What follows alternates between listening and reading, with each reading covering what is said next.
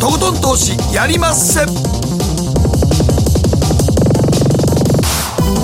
どうも皆さんこんばんは北野誠です。そして進行 MC の大橋ひろ子です。そして番組アシスタントのケリーアンです。はいよろしくお願いします。はい今日はどういう中身でしょうか？法政大学大学院教授真壁昭夫さんにお電話でご出演をいただきます、真壁さんにはアメリカの株式市場で今何が起きているんですか？というのを伺っていきます皆さんゲームストップ株チャートご覧になってますか？すごいことになってますよ。もうなんかぐわぐわやそうですね。まあその辺もちょっと、真壁先生にちょっと詳しくね。はい。はい、伺っていきます。えそしてえ番組後半は。投資家 VTuber ハッシャンさんにご登場いただきます、うん、数百万の、まあ、種線から、うん、今は3億円ぐらいになっているというね、はい、非常に大きな資産を築いたハッシャンさんのその手法はいかにということで、えー、番組のツイッターアカウントにもハッシャンさんのちょっと紹介の URL ありますので、はい、ちょっと見ていただければと思うんですがとにかくね式法速読のスピードが速い、ね、ぜひ見てみてください、はい、すごいですよね。そのコツはということで、本編の中でじっくりと伺って、まあ、速読しながら何を見てるかですよね、ね、そこが一番気になるところですよね。はいそして今日の皆さんからの投稿テーマ試験にまつわるあれこれということで、えー、首都圏では中学入試シーズン真っ只中ということになりますね。私ちょうどあの高校受験の時にものすごい雪が降りまして校門から出たところでずるんと滑った子がいたの、えー、私じゃなくて。あの子落ちるよってみんな、ね、わわ縁起が悪いですよね。縁起が悪いですよね。滑るとか言いますよね。言っちゃダメです。あそう。もう試験会場から出た時にずるっと滑った子がいて。かわいそうに。多分落ちてるかわいそうに確認確認し確認してないから確認してないから多分落ちたやろと、えー、思ったんですけどね。まあそういう時期ですよね。寒い時期にやりますからね、はい風邪ひかないようにしなきゃいけないと僕らがもうあの関西学院大学の受験の時ね今でも忘れませんけどあまりにも英語が難しくって、はい、あの英語の試験終わった時にキャンパスに流れてる小川で死のうかと思いました、そんなに思い詰めちゃったんですか、ね、全ね。全然分からへん、えー、そのぐらい絶望的な。もうそれぐらいもう終わった時点で終わったと思いますね。だからその後数学とあと英語と数学と国語やったかな原告やったと思うけどこっちはもう両方とも100なんですよ間違いなく。すげえ簡単で。英語だけが非常に難しいんですよで結果どうだったの？落ちましたけどねはい。英語がねネックだったということです、ね、英語嫌いになりましたからねはい試験にまつわるあれこれ送ってください、はい、番組の後半でご紹介をさせていただきます。ではこの後早速誠とひろ子の週刊気になるニュースからスタートです。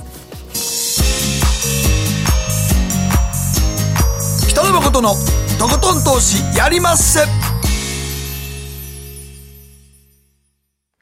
この番組は良質な金融サービスをもっと使いやすくもっとリーズナブルに GMO クリック証券の提供でお送りします。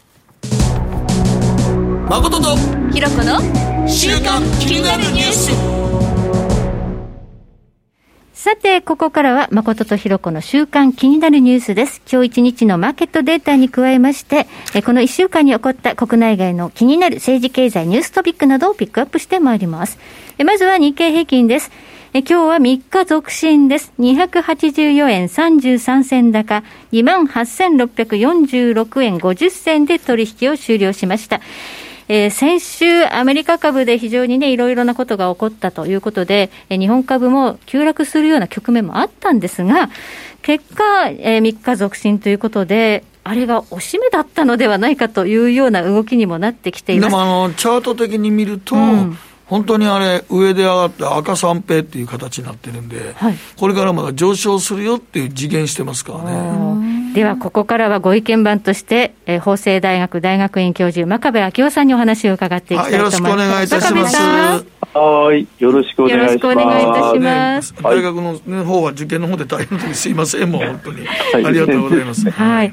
今日あたりのまあ決算、ソニーの決算出てるんですね。うん、えー、純血、えー、連結純利益、初の1兆円超えということで、1兆850億円、えー、ゲーム事業、それからなんか、鬼滅の刃というのもね、あったみたいですけど、非常にあの決算いいのが出てきてますよね。そうですね、一般的に言うと、情報修正の方がやっぱり多いですよね。では、これ、この間の急落ってと、ひやっとしましたけれども、えー、あんまり悲観しない方がいいんでしょうかね。えー、と思いますけどね、あの企業業績自体を見ると、やはり、あのコロナの影響でね、相当痛むだろうと思ってたんですけれども、でも、特に製造業部門ですね、あの製造業の部門に関して言うと、思ったよりもいいですね。思ったよりね。あれやっぱり中国との使い深い企業は結構決算いいんですかね？そうですね。やはりあの中国の経済はあのまあ主要国の中で唯一去年プラス成長しましたからね、プラス2.3%。まあそういう意味ではやはりあの中国の景気っていうのはやっぱり、えー、頭一つ抜けてる感じがしますね。まあ。このあたりも後ほどじっくりと伺っていきたいと思います。そしてニューヨークダウです。昨日は475ドル57セント高、3番飛び687ドル48セントで取引を終了ということで、えー、アメリカ市場も先週の混乱からは一時は立ち直ったかに見えますね、そうそう。僕、それで思い出したんですけど、うん、ニューヨークダウが600ドルぐらい下げた時あったじゃないですか、はいはい、ナスダックも、はい、あの次の日、日本、もっと寄り付き低いんかな思ったら、意外と全然あのことを全く気にもしてなかったですからね。僕、あの時思ったんです、あ日本株強いなと先生、思いませんでした、あの時は。いや、あのまさにその通りで、ぱりアメリカ株に引っ張られて、もっと落ちるのかなと思ったんですけれども、僕も寄り付きすごい低いのかなと思ってましたもんね。そうですね、まあ、あの思いのほかしっかりという感覚でしたね。はいまあ、日本株も強いということですが、米株もやっぱり強いのかというような 感じになってますよね。そうですね、はい、新政権スタートしましたけれども、バイデン政権の滑り出しというのは、真壁さんからどのように映りますか、まあ、予想通りというか、前途多難ですよね。あ。まあ、いろんなことがあのすぐに実現、まあまず第一にあの景気対策を、まあ、出したわけですけれども、これがすんなりとなかなかいかないですよね。それと何よりもやっぱりトランプさんのトランプ前大統領のの残してくれた遺産マイナスの遺産っていうのは大きいんでだからやっぱりあの政権運営にはやっぱりだいぶ苦労するでしょうねいろんな意味でね。まあ、大統領令を1週間でなんか30近く署名したって、うん、このスピードは結構珍しいです、ね、トランプさんのやったことの否定の大統領令をずっと書いてるわけですからね、ね。逆に言ってますね。逆に言ってますからね、今ね。この振り幅が大きいのもアメリカの特徴ですね。うん。まああの大統領が変わるとね、まあ、前の大統領が、前大統領がやったことを否定するっていうのはどこの国でもあるんですけれども、うん、ただ、今回やっぱりトランプさんとそれからバイデンさんって振れ幅大きいですね。うん、そうですよね。うん、まあそこに考えた一番脱炭素なんかもそうですよね。全く政策違いますからね、ねあれに関しては。うん、もう180度違いますね。はい。脱炭素で EV という話が世界的に、まあ、なってますけど、日本はちょっと自動車産業、裾野が広いので、はい、えーこの EV っていう煽りがどうなんでしょうか、不安なんですけども。いや、あの、日本の自動車メーカーにとっては必ずしもプラスではないですね。はいはい。えー、日本の自動車メーカーって非常に精緻な、まあ、すり合わせ技術ってよく言われますけど、うん、部品の点数が3万点ぐらいある、うん、のガソリンエンジン車、あるいはの、えー、のハイブリッドカーを作るの技術力はね、すごく高いんで、うん、まあ、その技術力をバックアップにしてトップトップに立ってるわけですけれども電気自動車になると部品の点数が減っちゃうんですよね。はい、そうすると日本の今あの自動車メーカーが持っている精緻なそのすり合わせ技術に生きてこないですよね。一番強いところがうん生きないっていうことはうんまあ、あの価格競争に巻き込まれたりっていうケースはあるでしょうからね。だからあの一時期あの家電メーカーさんがデジタル家電に置いてかれちゃったっていうことがありましたけれども、あれが起きなければいいなっていうのはやっぱりあの一つの希望ですね。でもなんかほんまに10年後にそこまで電気自動車普及するのかな世界でと俺思うねんけどな、うん、僕は日本のハイブリッドよくできてるなと本当に思うんですけどね。いやそれはその通りでしょう、うん、あのもう間違いなく技術的にはもうすごく進んだ技術ですよね。そうなんですよね。だって日本もこの間ね、大雪の時なんか、電気自動車冷えたら使い物になりませんでしたからね。バッテリー上がっちゃう。バッテリー上がっちゃうし、すぐに。で、あれ、電気、電気は結構あの、寒さに弱いですから。うん。うんよく考えたら、電気自動車って電気で動くわけですよね。うん、だから電気をその作るためには、えー、例えば、えあの石まあ、石炭とか石油とか、あるいは、うん、えー、LNG とかね、そういう化石燃料を燃やしたりしてますから。そうなんですよね。う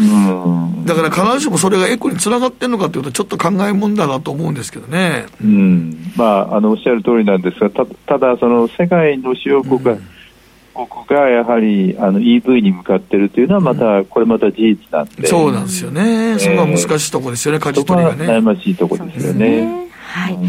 そしてアメリカの10年債利回りなんですが、昨日1.1%ということで、またちょっと再浮上しつつあるということで、うん、この金利をめぐるお話はまた後半でじっくりと伺っていきたいと思います。えそして原油価格です。え昨日は1ドル21セント高、54ドル76セント、うん、今55ドル43セントまで上がってきました。うん、原油ね、コロナ禍、まだね、飛行機があまり飛んでいないにもかかわらず、需給はタイトなようで、アメリカの在庫が減少傾向にあるそうです。強いですね。うん、まあ、あの、だいぶ、あの、生産量をね、絞ってるっていうのは一番大きな、あの理由だと思いますけれども、はい、うんちょっと上昇のピッチはあの早いですね、思ったよりもね。はい。うん去年ね、そのコロナの時3月には、4月ですね、あれはサウジアラビアが増産するって言ったことをきっかけに、マイナス価格にまで、そうなんですね、まあ、マイナスっていうのは、もともと理屈から言ったらおかしいんですけどね、はい、あの先物のそのポジションの関係でああいうことが起きてしまったんですけども、まああのそそれにしても原油価格ってのはやっぱりボラティリティが大きいですね、最近ね。はいではこの後また真壁さんには本編でじっくりと伺っていきたいと思います、うん、ここでケリーが1週間に気になったニュースのピックアップです。はい今週の気になるニュースは今日ニュースが発表されたんですけど東京オリンピック組織委員会と IOC が大会運営ルールブックを公表しました。でその中身というと、えー、まずはコロナ禍でまあ安全でえー、安心な大会運営に向けて拍手やスタッフの入国などのルールも示されてるんですけどでルールブックの中には選手への応援は歌や声援ではなく拍手のみで行うというふうに書かれてるんですね、まあ、これはまだ初期の一番最初のルールブックでこういうふうに公表してるだけなのでまだまだ項目が追加されるとは思うんですけどもうすでになんかこう他の国とか、まあ、日本でもあのスポーツの大会があるところって人数を半分にしてさらに声援もなしっていうのがすでにあるんですよね、うん、なのでオリンピックもまあこの形で行うっていう、まあ、強行じゃないですけど。観客を入れるかどうかっていう問題もありますけどね、まあ、まず来るのかなっていう気もありますけど、まあ、まあそこは一番の問題だけど。まあそこは日本自らやめるって言われへんからね。そうですね。なのでちょっとまあこんなオリンピックがあるんだってこういうのを経験するっていう世代なのがすごい不思議な感覚ですけど、うん。まあ、まさかね拍手のみでちょっとなんか選手の方はね複雑な気持ちですね。っていうこう応援がない中で、割に静けさの中で競技をやるっていうのは、なんか不思議な緊張感が走りそうです全員でもあのあのね。フィギュアスケート見てたら緊張感高まってるじゃないですかそうですよね。みんなそれで終わってるわーってスタンディングオベーションするからあの形になるんじゃないですかね、まあ、開催できるかどうか分かりませんが、日本自らはやめれないですけど、躍起になりますからね。真壁さん、オリンピックって今年やる方向で今進んでますが、うん、やるんですかね？それは難しいですよね。難しいですよね、これはね、本当にね。うん、まあ、あの、コロナ、コロナウイルスの感染のね、具合次第だと思いますけどね、うん、まあ、ワクチンがこれから日本でも投与されますから、うんそれが期待通りのの効果を示すことができて、うん、えー、感染が早く下火になればね、うん、あの多分やれないことはないんだろうというふうには思いますけどね。はい。ありがとうございます。ここまで誠とひろ子の週間気になるニュースでした。この後コマーシャルを挟みまして、マーケットフロントラインで改めて真壁さんにお話を伺います。北野誠のとことん投資やりまっせ。やりまっせって英語では？レッツラどうかなすると川上からどんぶらこどんぶらこどんぶらこって何桃が流れてくる音だよじゃあかぼちゃはこ天ぷらこ天ぷらこかな鳥は唐揚げこ唐揚げこパパおやすみ置いてかないで頑張るあなたを応援します GMO クリック証券エミさんどうしたの僕最近考えてしまうんです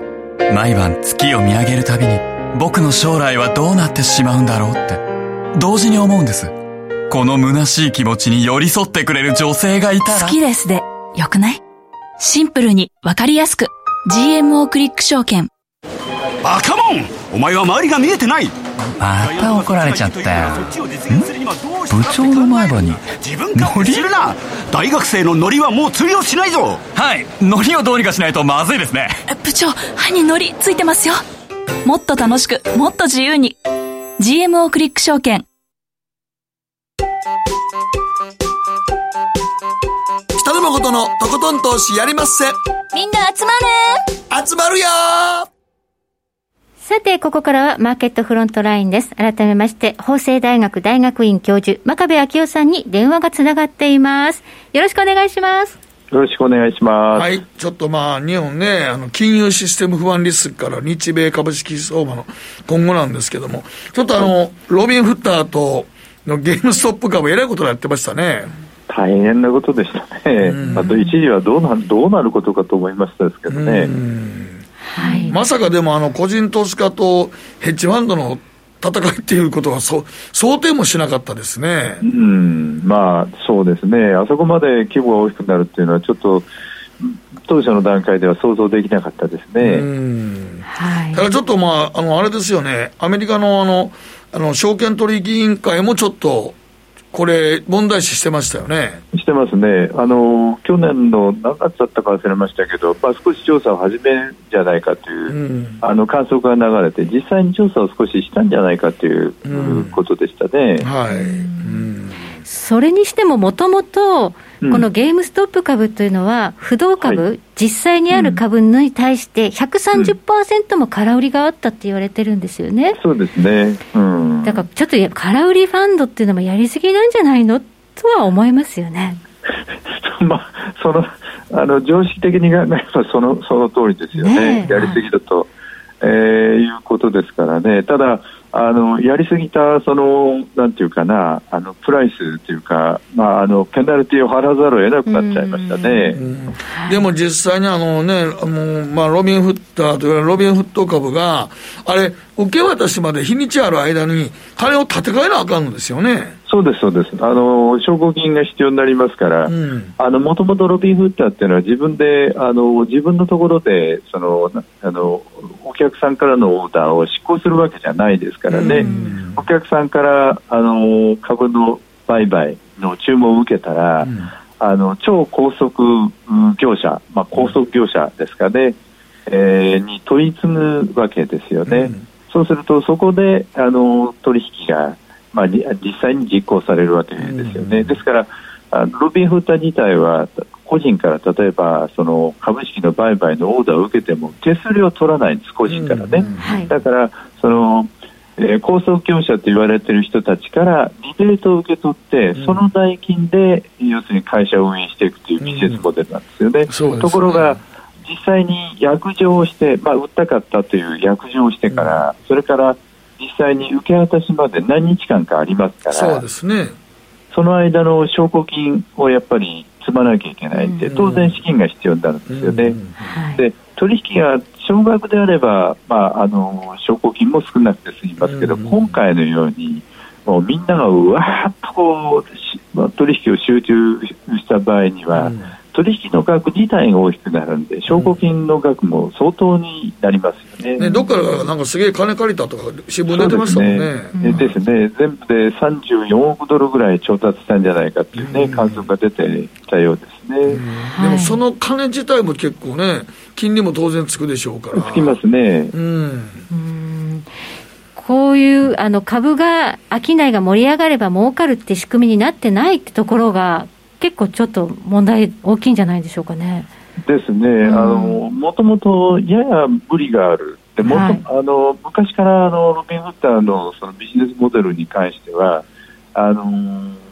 学者の世界からもね、はい、やっぱりあの本当にこれがサステナブル、ずっと持続可能なのかどうかって疑問があったんですね、うんはいはい、つまり取引が少ないときは問題はないでしょうけど、多くなったりすると、うん、当然のことながら資金もかかりますし、それからもう一つ、今、社会的な現象で SNS、要するにあのソーシャルネットワークがありますよね、えー、あそこのそので掲示板に例えばど特定の株をみんなで買おうぜとこういうのが出てですね、うん、そこにみんながこうわーっと乗ってくると、うん、えー、一つのこう流れになりますよね、うん、で今回はまさにそのケースでだからその、えー、ヘッジファンドのショートをする人、まあ、ショートって、まあ、持ってない株を売って下がるだろうと思ったん。で売ったと、それがもうだいぶ加算でし、えーまあ、先ほど大橋さんおっしゃられたように、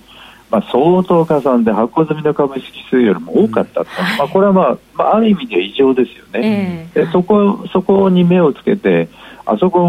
のヘッジファンドをショートしてる人たちを締め上げに行ってやろうぜ。と、こういう掲示が載ったんですよね、うん、そこにわーっとこう人がのもうどんどん乗ってきて、えー、ショートスクスクイーズって言って要するにあの買い上げますから、はい、で売ってた人たちは当然買い戻しをしなきゃいけなくなって、でそれがさらにその買いが買いを呼びそれが買いその買いの手口がさらにあのショートの買い戻しまで誘発したっていうケースですよね。はい商いが盛り上がれば、本当は手数料収入になるっていうのが普通の証券会社の業態なんですが、ロビン・フッターも商いが盛り上がっても、個人からお金取ってないので、うん、全然儲からないわけですよね、まあ、あのリベートの額が入ってくるんで、まあ、それなりには儲かるんでしょうけど、単純に取引が増えれば儲かるっていう図式にはないなってないですよね、むしろ証拠金積まなきゃいけない部分は足りなくなっちゃう、ね、足りなくなっちゃうそうです、そうです、そうです。あのショートスクイーズってね、多分大橋さんや大橋さんは多分ご経験が 経験がおありになると思うんですけど、いやいやこれはねこ怖いんですよね。はい、どこまで上がるか分かんないです。わかんないんですよ、本当に。あの溺れるものは藁をもつかむっていうね、格言があります。が、まさにそんな感じですね。だからまあ実際にこれでちょっとまああまりにも注目を浴びたために、ある種のちょっと規制が入りそうですもんね。そうですね。多分何らかの形で、あの誰にどういう形で規制が入るのかって、まだこれから、うん、あのまあ、例えば18日に公聴会があったり、うん、例えば SEC の、えー、調査が出たり、まあ、入ったりしますから、えー、そういうものがまとまるには時間がかかりますけど、何らかのそのなんていうか規制というかレギュレーションはね、えー、出てくる可能性は高いと思いますね。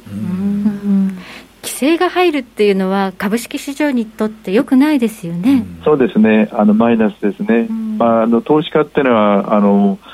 えー、自由にあの買いたいときに買い変えて売りたいときに売れるっていうのは一番いいわけですから、規制が入るっていうのはやっぱり自由を奪われるんでね、こう手を縛られるような感覚で、まあ、あのよくないですよね。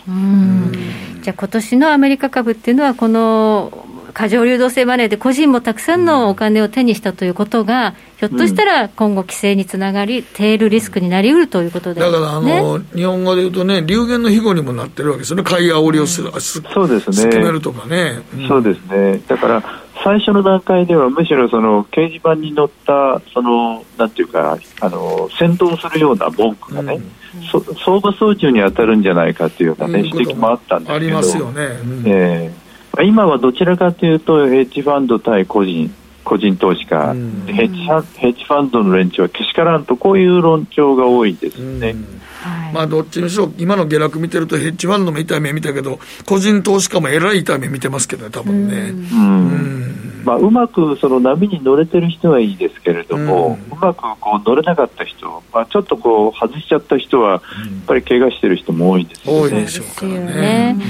まあ、こうしたリスクのほかに、今年米株を見たときに、まあ、どのようなことが考えられるでしょうか？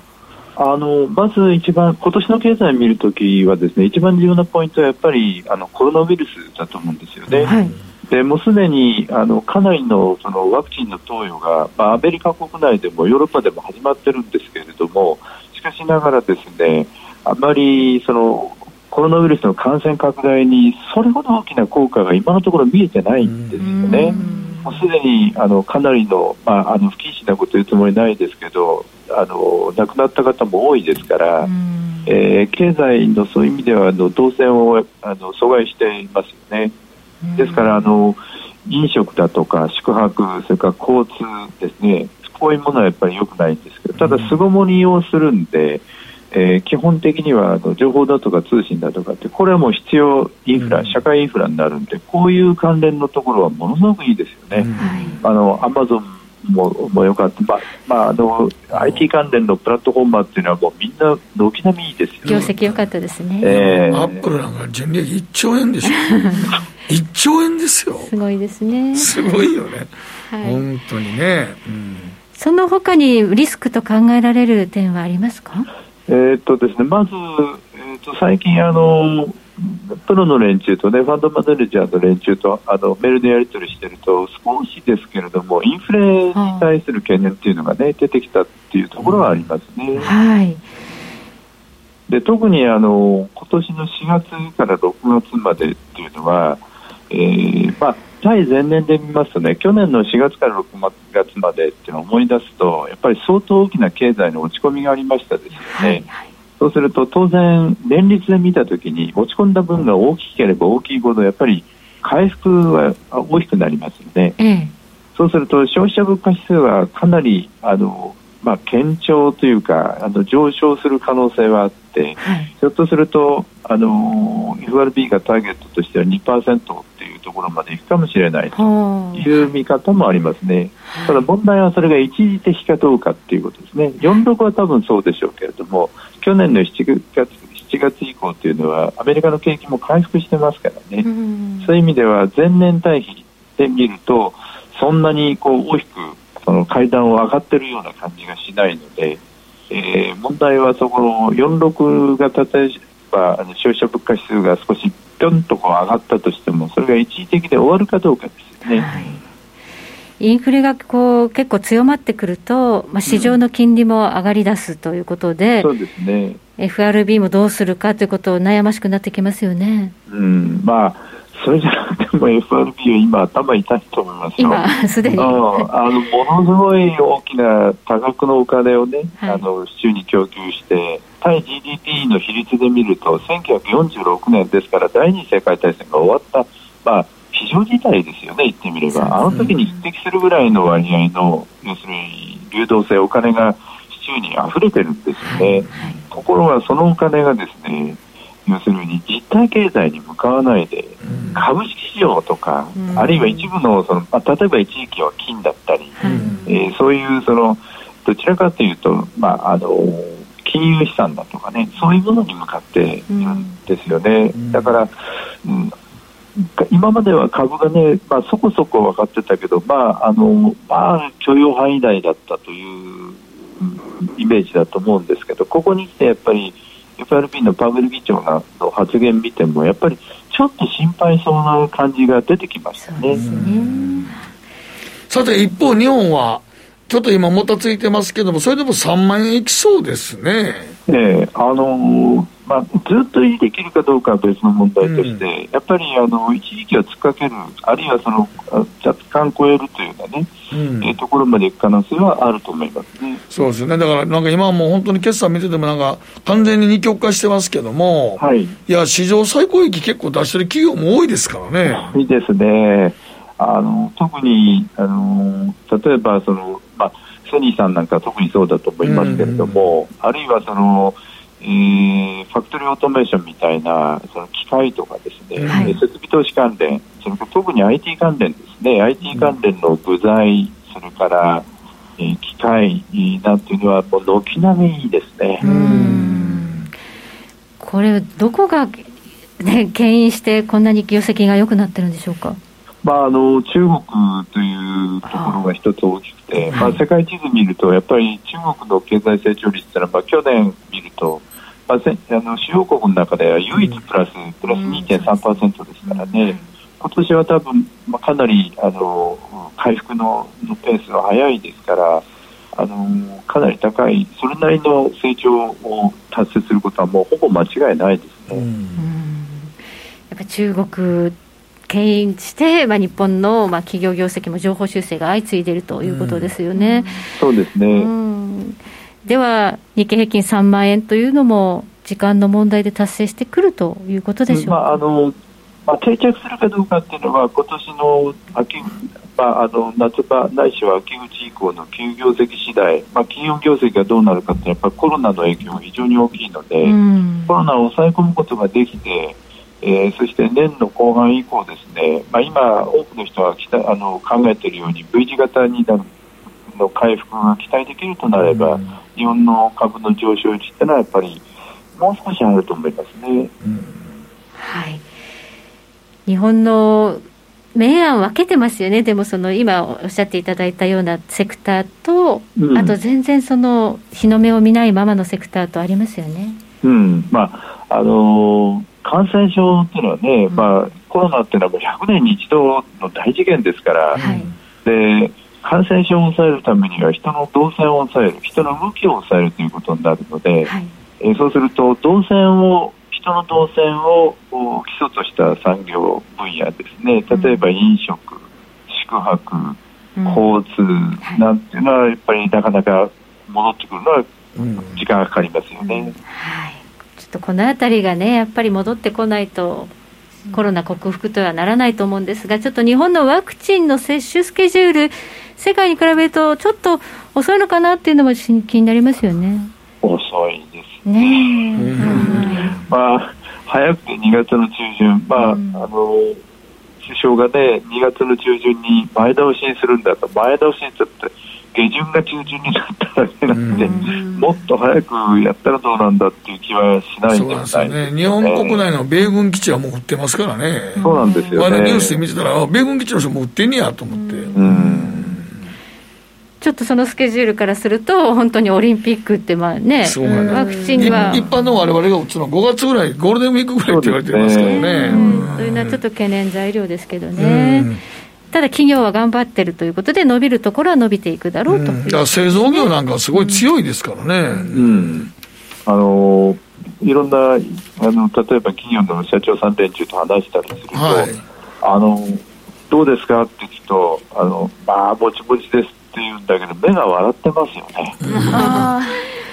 いいんですか？いやだって製紙業界なんかも段ボール作ってるとこなんか中国にめちゃくちゃ出してるらしいですからね。ああ、そうですか。まあ物流に使うということでしょうか、ね、いやってもう中国自体は段ボールすごいいろんな物流も使ってるし、うん、家のなんか荷物片付けるのもすごい段ボールが貴重らしくて。うん、動いてるわけですね。もう大阪の段ボール会社の社長もずっと笑ってるっていう噂でした。えーまさかのところで。そうなんです。だから僕たちがあんまり知らんところでそういうの結構ね、先生、ね、特需してるんですよね。うん。いや、あの、結構ありますよ。それ目目立たないところでね、うん、あの、中国需要で、えー、表情っていうか、緩んでるっていうところね、表情が緩んでるっていうところは結構ありますよ、はい。じゃあそういうところがね、一つ投資の、まあ、妙味があるセクターかな。そうそう、だからそういうのをやっぱり見つけていくっていうのが面白いんですよね。そうですね。はい、わかりました。真壁さん、ここまでどうもありがとうございました。はい、ありがとうございました。真壁昭夫さんにお話を伺いました。北野誠のとことん投資やりまっせ。みんな集まれ。行かしていただきます。GMO クリック証券の CFD では、日本225や米国30など、世界各国の主要な株価指数、原油や金などの商品、レバレッジ ETF、リート ETF、外国株など、世界中の金融資産を買いからも売りからも手数料無料で手軽に取引することができます。今まで気になっていた世界中のあの指数、あの銘柄、あの商品に投資ができます。パソコンからスマートフォンまで高性能なトレードツールも魅力。CFD も GMO クリック証券 GMO クリック証券株式会社は関東財務局長金賞第77号の金融商品取引業者です。当社取扱いの金融商品の取引にあたっては価格変動などの理由により投資元本を超える損失が発生することがあります。お取引をする際は、当社のホームページや契約締結前交付書面にて、手数料などの諸経費及びリスクについて十分ご確認ください。北野誠のとことん投資やりまっせ。もう寝る暇ないわ。なのに肌ツヤツヤ、ツヤツヤ、ツヤツヤ。マーケットのリアルってことで今日は投資家 VTuber、橋田さんと電話がつながっております。もしもし。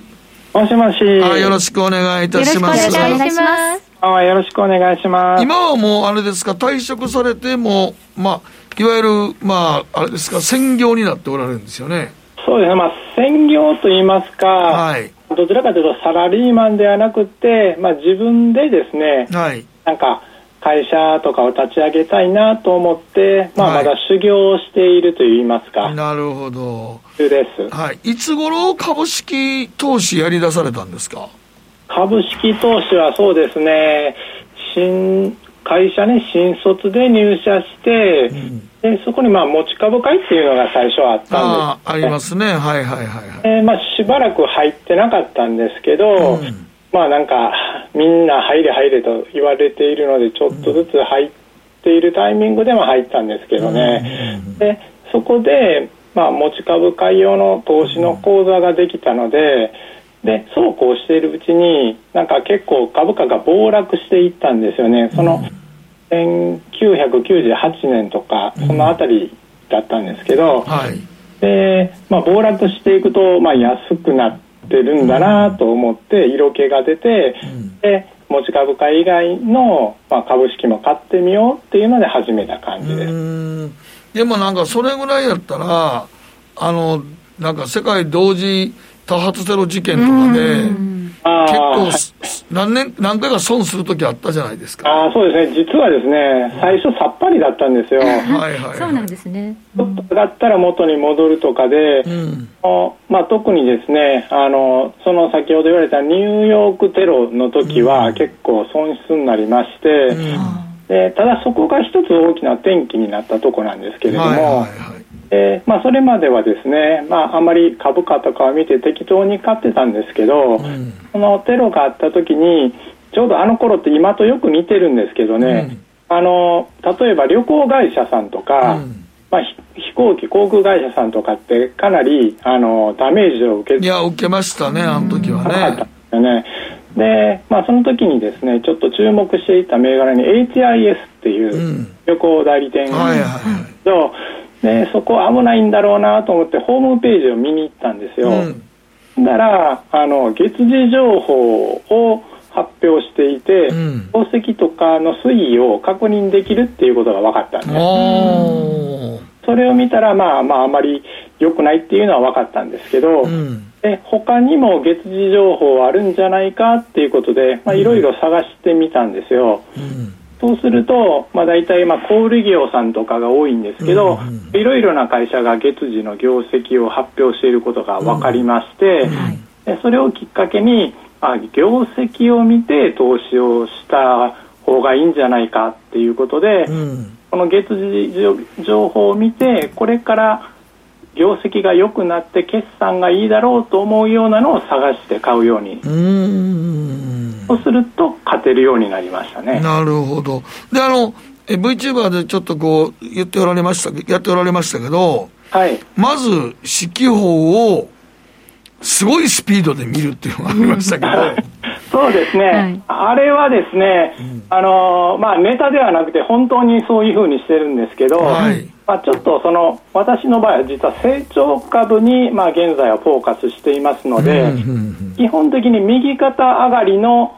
まあ、株を買うっていうのが基本になるんですね。うん。で、まあ、四季報を、まあ、速読しているのは、その最初にですね、四季報の上の方に株価チャートが、まあ、並んでるんですけど、あれはつ、日足、月足、週足、どれでした？月足ですね。月足チャート。おー5年分の月足チャートなんですけど、はい。そこが右肩上がりで、直近で最高値を更新しているようなやつを、もう、パパパパパーっと見ていくんですね、そこだけを。なるほど。チャートだけ見るんですね、四季報。はい。そうすると、まあ、まずはその上がっているのが大体そうですね、大体毎回100個ぐらいですかね、100回出てくるんですけど、はい。でそれをピックアップしておいて付箋を貼っていくわけですね。うん。だから最初にみんなはまず四季報の上のちっちゃいチャートの月月足チャートの5年分チャートで、はい、とりあえず緩やかでもいいから右肩上がりになってなあかんのですよね。そうですね。とにかく右肩上がりを探していくっていう単純な感じですね。それなら早く見れますね。見れますね。はい。一個一個ちゃんと読んでたら長いですからね、あれ、小説みたいになりますからね。大体40分から長くても1時間ぐらいで終わりますね。それで、まずは付箋をバーッと貼っていくわけですね。はい。で、それで、その、それで付箋貼りま貼りました。100銘柄、100企業ぐらいがありました。はい、さあ、その後どうされるんですか？四季報のですね、あとは下の方に業績の売上とか利益の推移が載っているようなところがあるんですけど、でそこを対比して見比べる感じになりますね。でその業績がその同じように上がっていて株価が右肩上がりでそれで業績の方も、まあ、例えばあの1.5倍とか、まあ、何パーセントかでどんどん毎年増えていっているような会社の場合は、まあ、業績も株価もバランスよく上昇しているので、うん、バランスのいい成長株かなっていうことで、うんうん。うん、残して中には赤字なのに上がっていたりとかっていうのもありますので、うんうん、そういうのは付箋を外すという感じにしてます。なるほど。業績が伴ってのチャートかどうかというのをすり合わせていくんですね。例えばまあ増増益とかいろいろあるじゃないですか、うん、はい、その中で例えばまあ PR とか BB バーとか書いてますけど、はい、その項目の中で一番、まあ、右肩上がり見つけたその中で一番注目してるのはどこですか？あそうですね。私が一番注目しているのは経常利益と売上ですね、まあ、そのどちらもあのその2つに絞ってほぼ見てます。うん。売上がどんどん増えていてかつ利益もついてきている、はい、もうほぼその2つぐらいしか見てないぐらいですね。なるほどねでそこから、まあ、あれですねその大体半分3分の1から半分ぐらいを外す感じになりまして、はい、でそこで残ったのが大体50ぐらい残るとして、うん、注目銘柄に入れるという感じにして、うん、その注目銘柄に入れたのを決算とかを見ながら定期的に監視しているっていう感じにしてでも、あの、どうなんですか、決算出た後、バーッと上がるというのと、あともう一つね、あの、橋田さんのその手法で、ええ、右肩上がりのチャートであれ、突き足して5年っていうことは、はい、結構もう上がってる場合あるじゃないですか。はい。これ、ちょっと上がりすぎてないかなって思ったりしません？あそうですね、それもありますね。うん、そこはですね、まあ、右肩上がりを探すと、どうしてもそういうのは出てきますので、うん、私の場合はですね、理論株価っていう基準を独自に作ってまして、うん、割安か割高の判断材料にしてますね。うんあ自分で計算式があるわけですか、ある程度。そうですね、まあ単純なんですけどね、その、例えば、日本株の平均でよく PER15 倍とか、はい、ありますね、PBR とかね。はい、これ平均したら15倍ぐらいなんですけど、うん、人気がある場合は30倍とか、まあ、場合によっては100倍とかっていう、うん、あるんですね。急成長株なんか100倍ぐらいすぐいきますもんね。ありますよね。はい。その、まあ、関係を調べると、まあ、基本的にはですね、まあ、ROE っていう株主資本利益率とかであったりとか、まあ、あるいはそのそれがえー、あとは売上とかがですね成長率で、まあ、どれだけ今後伸びていくかっていう期待値だったりと、まあ、相関関係があります。ので、うんうん、PER 何倍まで買えるかっていうのを、まあ、理論株価というふうな形で計算をした上で、うん、あそこまあ、割で割高が許せるかどうかを判断した上で、まあ、買えるかどうかという判断をしてます、うん、あそうか。理論株価の計算式があると。ここはねなかなか真似できないところかもしれませんが、まあ、でもまあ、そうですね、うん、確かに PR とかも見ますけどね、うん、だからまあ、あまりにも伸びてる急激な進行株なんか、PR めちゃくちゃ高い時あるから、全然参考にならないです、ね、PR 参考にならないですよね。うん高いからといって、ね、まあ、理論株価はそうですね、その PR だけで見たら分かりにくいので、まあ、自己流で、まあ、大体その ROE とか成長率でこのぐらいっていう、まあ、ラインを、まあ、大雑把に平均を取って、まあ、それを使ってるっていう感じ。あとあのこの会社が何してるかっていうとか着目あんましてないんですか？あそれはですね見見てるんですけど、うん、決算書を主に見てますね。あですので、四季報とかでまあピックアップしたやつをですね、その、まあ、決算書の内容を見るんですけど、こういう事業をしていて、調子が良かったとか、まあ、書いてあるので、まあ、そこぐらいはまあ見るようにしてます。そうすると、その右肩上がりでこう上がっていってるその理由っていうのが分かって納得できれば、まあ、それはまあ投資候補に近くなるかなという感じ。ということは今、今までの手法で、まあ、いろいろ、なんかまあ、その同時化あと、あとリーマンショックも多分体験されておられますよね。あそうですね、うん、リーマンショックは結構ですね、ダメージを食らったようで、なんとか回避できたんですけど、うん。はい、そこを耐えたんですけど、その後にあの東日本大震災があったじゃないですか。うんうんで東日本大震災の時には結構かなりダメージを、まあ、もうボロボロボロに受けたという感じの、ちょうどリーマンショックからですね、うん、そのあたりってあまり有望なと言いますか、うん、少しリスクを感じてまして、安全策に逃げていたんですね。で具体的にはですね配当利回りのいい電力株とかに投資していたんです。ああなるほどね、えー、でその時にまあ、ちょっと地震とかがなってしまったので、うんうんうん、もうなんか壊滅的なダメージっていう感じでしたね。あその時は別にこの株を成長するということじゃなくて、もう、まあ、安定しているということで買ってしまったわけですね。そうですね。本当に買いたいのがなかったので、まあ、そういう、まあ、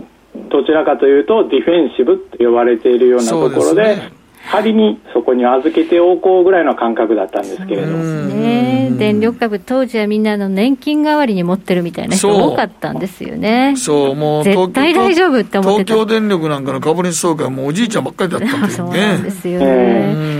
まさかが起こってしまって、かなりのダメージを食らったということなんですが、はい。今、資産がまあ3億超えているという状況までこう大きく膨らんだの、一番膨らんだ相場っていうのは、その後ですか？ちょうどその後ですけど、まあ、安倍さんがアベノミクスっていうのを始めて、うん、全体としてですねそのリーマンショックからちょうど東日本大震災ぐらいまでがそこになってそこから右肩上がりになってくれましたので、全体が。はいでちょうど私の場合は成長株投資ですので、うん、また上がりの、まあ、買って長く持つっていうタイプなんで、うん、長期投資。持ちっぱなしてたんですね。今は何銘柄ぐらい持っておられるんですか？えー、っとですね今は大体全部で20個ぐらいなんですけれどもそれはあの例えば四季報って出るために買買って見見ていくじゃないですか。はい。入れ替えとかはどうされてるんですか？あ入れ替えはですね、まあ、何段階かにやってるんですけど、四季報とか、まあ、あとはまあ月次情報とかの情報を見て、うん、注目銘柄が大体300個ぐらいを監視しているんですけど、うん、その中でこれはというようなのを、まあ、2、3銘柄ぐらいに絞って、うん、を主力にして投資している感じですね。あなるほど。で残りはもう優待とかで、まあ、趣味で投資しているようなとこなので、うん、まあ、主力は3つぐらいにしてます。なるほど。だからそれはもう明らかに成長するであろうってことなんですね。そうですね。で、どちらかというとですね、長期で持つタイプなので、うん、そんなに入れ替えはしないんですね。まあ、大体5年、10年ぐらいなんですけど。そんなに持つ？じゃこれからちょっと投資やってみたいっていう方にお勧めできるんですかね、この長期投資っていうのは。そうですね、成長株っていうのは、その四季報を見ても分かるように、右肩上がりでずっとやり続けるじゃないですか。はい、だからいかに売らずにあのガチ法を続けるかっていうのが、だからあんまり日々の株価の動きはあんまり一喜一憂しないんですね、そうすると。そうですね、まあ、一喜一憂はしますね、でも。するけど、まあ、動じないで、なんか自分の基準があるんですか、あのそれをリグーとか、損切りするとか、やめるときには。そうですね、自分では3年ルールっていうのを決めてまして、はい、1回買うと、3年間は売らないっていうふうに決めてるんですね。でただし、例外として損切りはするんですけど、はい、で損切りは、まああのまあ、もうかなり厳しめでもう買い値を下回ったら損切りっていうあのシビアにやるんですけれども、はい、え買い値を下回ったらって結構下回りません？ね、そこが狙いなんですけど今ちょうど決算期じゃないですか、うん、でいいと思った銘柄がいい決算が出たら大抵株価って上がりますよね、うん、でそれで二度と下回らないっていうのが買いのタイミングなんですね。おなるほど。離陸して、もうそのまま落ちないっていう感じですね。まあ伸び続けるということが条件になってきますよね、そうするとね。そうですね、やはり成長株なので、その下回るっていうのはおかしいので、で特に決算の時期であると、まあ、ちゃんとした決算が出れば、それが割高になってなければ、あの落ちてこないはずなのでというふうな過程でやって、損はすぐに切る。そして3年で、えー、なかなか伸びない銘柄をやめるってことですかね。そうそうですね、今20個ぐらい持ってるんですけど、含み損は一つもないんですね、全部プラスになってます。おおすごいな損切りする、すぐやめるから。ですよね。で実はですね、ですね毎年なんか損失ってマイナスがほとんどなんですよ。はい。まあですね、出す場合でも損切りをすぐするので、結局実現損益だとマイナスになる年が多いんですね。あコストは結構かかっちゃってるわけですね、投資するために。その代わり、その含み益がどんどん増えて残っていくみたいな感じ、ああ、そうか、それは利食いしないで含み益としてどんどん膨らんでる状態ってことですね。ダメなのを外すっていうのが通常の。おーそうすると損益通算して税金を納めるときにもそんなに大きく納めなくて済むかなっていう。そうあーそうなんですよね、実は去年は実は例外で、あのコロナショックだったじゃないですか。はいはい。ですので、そのずーっと上がり続けていたのが曲がったので、はい一気にですね3、3分の2ぐらいかな、ほとんどのポジションを一旦閉じたんですね。ですので、なあの今回、税金いっぱい払います。あそっか。逆にね利食っちゃったわけですね、かなりね。そうかリグったら税金払わなきゃいけませんもんねそうですねはい。長く持ってるやつですからね。じゃあもう何年分とかになりますね。そうか。まあ、小さいお金からかなり大きくその、まあ、資産を増やされたという手法を今伺ったんですが、今からそうやって増やせる相場になっていると思われますか、あそうですね、今ってすごく、まあ、個人的にはいいと思ってまして、はい。結構割高って言われてるのも多いんですけど、ちょっと20年前ですかね、その私が始めたぐらいの IT バブルぐらいと似てると思うんですよ。あの頃もバブルで結構高いのがあったんですけど、あのちょうど転換期ですよね、今もそのコロナとかで、まあ、ニューノーマルとか、まあ、いろいろ新しいパラダイムシフトとかが起こっているように思いますので、長い目で見れば、もう非常にあの投資チャンスなんじゃないかなと思います。希望が持てるね、そうですねね。。そうなんです。いつでもだから、どんな時でもあれですよね。橋さんさん、あの、株式って、え銘柄選びなんですよね、結局。あそうですね、はい。その有望なところを、まあ、探して選ぶっていう常にチャンスは存在してるんじゃないかなと思います。そう、IT バブルはじけた時にわーってなってきて、その中でも上がってる株ってやっぱあったわけですから。あるんですよね、ちゃんとね。うん、そうなんですよね。はい、どうも今日は遅くまでありがとうございました。ありがとうございましたありがとうございました。投資家 YouTuber、橋谷さんにお話伺いました。ありがとうございました。北野誠のとことん投資やりまっせ。やりまっせって英語では？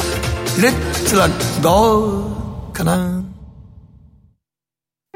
エミさん。どうしたの？僕最近考えてしまうんです。毎晩月を見上げるたびに僕の将来はどうなってしまうんだろうって。同時に思うんです。この虚しい気持ちに寄り添ってくれる女性がいたら。好きですで、よくない？シンプルにわかりやすく。GMO クリック証券。あらっしゃい。ご注文どうぞ。うーんと大盛りラーメンにトッピングでチャーシューコーンメンマ海苔それに味玉白髪ネギねあバターとワカメも。全部のせ一丁。シンプルにわかりやすく。株式 FX は GMO クリック証券。ねえ先生好きって10回言って。それ、10回クイズでしょ。いいから。じゃあ、好き好き好き好き好き好き好き好き好き好き。僕も先生好きもう。思わず笑みがこぼれる。株式 FX は GMO クリック証券。さて、ここからは皆さんからいただいた投稿を紹介していきます。今日のテーマ、試験にまつわるあれこれ。はい私とにかくスーパーグレートさんから当時の共通一次が大嫌いで超苦手、大学別の模擬試験の成績は良くても共通一次で点数が足りずに二次に試験を受験できず。とりあえず父親をごまかすため2泊3日の外泊をしたこともあります、えー、惨めでしたけど浪人生活はなぜか充実しておりまして、2年以上予備校にいる仲間や社会人で再受験している人たちと人生で勉強で事実感味わうことなんてないでと言いながら模擬試験が終われば一緒に騒いでました。懐かしい思い出です。そうですね。青春の1ページですね。青春ですね、えー、慎太郎さん社会人になって30年が経ち長い間試験を受けてないなとふと思い立ちコロナ前に漢字検定を受けてみました、はい、2級と準2級を受け準2級だけ受かりました、はい、勉強して受験会場へ行くなんて久しぶりちょっと懐かしく楽しかったです。まあ、大人になってからもね試験いっぱい受けようとも受けられますよね、検定受けるとちょっとワクワクしちゃうんですよね、うん、学生の時は嫌だったんだけどね。そうなるとね、はい、続いてはもきもきさんです。大学の時に一応法学部だったので司法試験を勉強するサークルの参加を仲間から誘われたんですが基本書を3ページぐらい読んだところで吐き気がしてあっさり司法試験の受験を諦めました。そしてその友人は、えー、司法試験を一発合格して弁護士になったものの最近の弁護士はあまり稼げないということで3年前から私が副業でやっている学習塾で社会科の講師をやってもらっています。子どもたちに法律を教えていじめや体罰とかに巻き込まれた時にしっかりと対抗できる知識を身につけさせてくれるのはありがたいのですが、うん、司法試験を諦めた自分がこんな形で弁護士と働くことになるとは思いませんでした、うん、ということそうやね。私も気象予報士の試験を受けようと思ったことがあるんですよ。はい、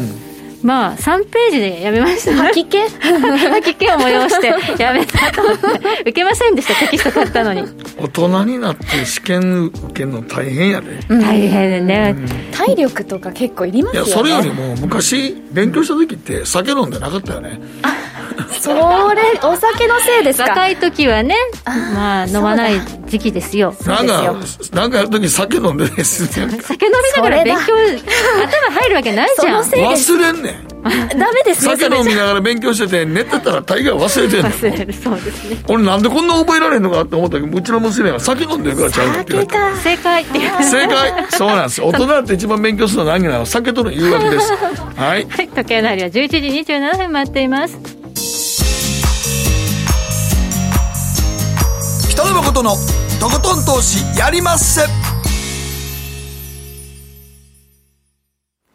この番組は良質な金融サービスをもっと使いやすく、もっとリーズナブルに GMO クリック証券の提供でお送りしました。はい、ということでございます。スケジュールですが。はい、えー、明日はですね、BOE、イギリスの金融政策の発表があるんですが、おそらく何もないでしょう。そして週末5日金曜日はアメリカの雇用統計ということで、今日 ADP はなんか良かったみたいなんですが、前回1月分、12月分か、かなりね、あの雇用統計の数字悪かったので、それ考えると、アメリカもやっぱりそのコロナの3次感染ですかね、これで雇用悪化してんじゃないのみたいな話感じですけどねあるんですよね、だからこの数字がどうなるのか。そしてアメリカはなんかスーパーボール皆さん見るんでしょあ出たスーパーボール出た出た出たということで、ね、じゃあもうネットで見る形なんですかねネットかテレビとかねなるほどね、ということで11日は日本は建国記念日でお休みとなるというスケジュールになっています、え今日はねお電話での出演となりました真壁昭夫さんそして VTuber ハッシャンさんに、うん。はい、かなり貴重なお話が聞けたかなと思うので、ね、はい、皆さんも頑張って指揮法ペラペラペラっと。指揮法のまずチャートだけ見るっていうのはなかなか、ね。うん、斬新ですよね。斬新。そりゃそうだっていうふうにも思いますけどね。そう月足の5年チャートでゆっくり右肩上がりになってる株を選ぶっていうのはあれちょっと忘れたなとね、やってみましょう。はい、おやすみなさい。僕らすぐ冷やししか見てないけど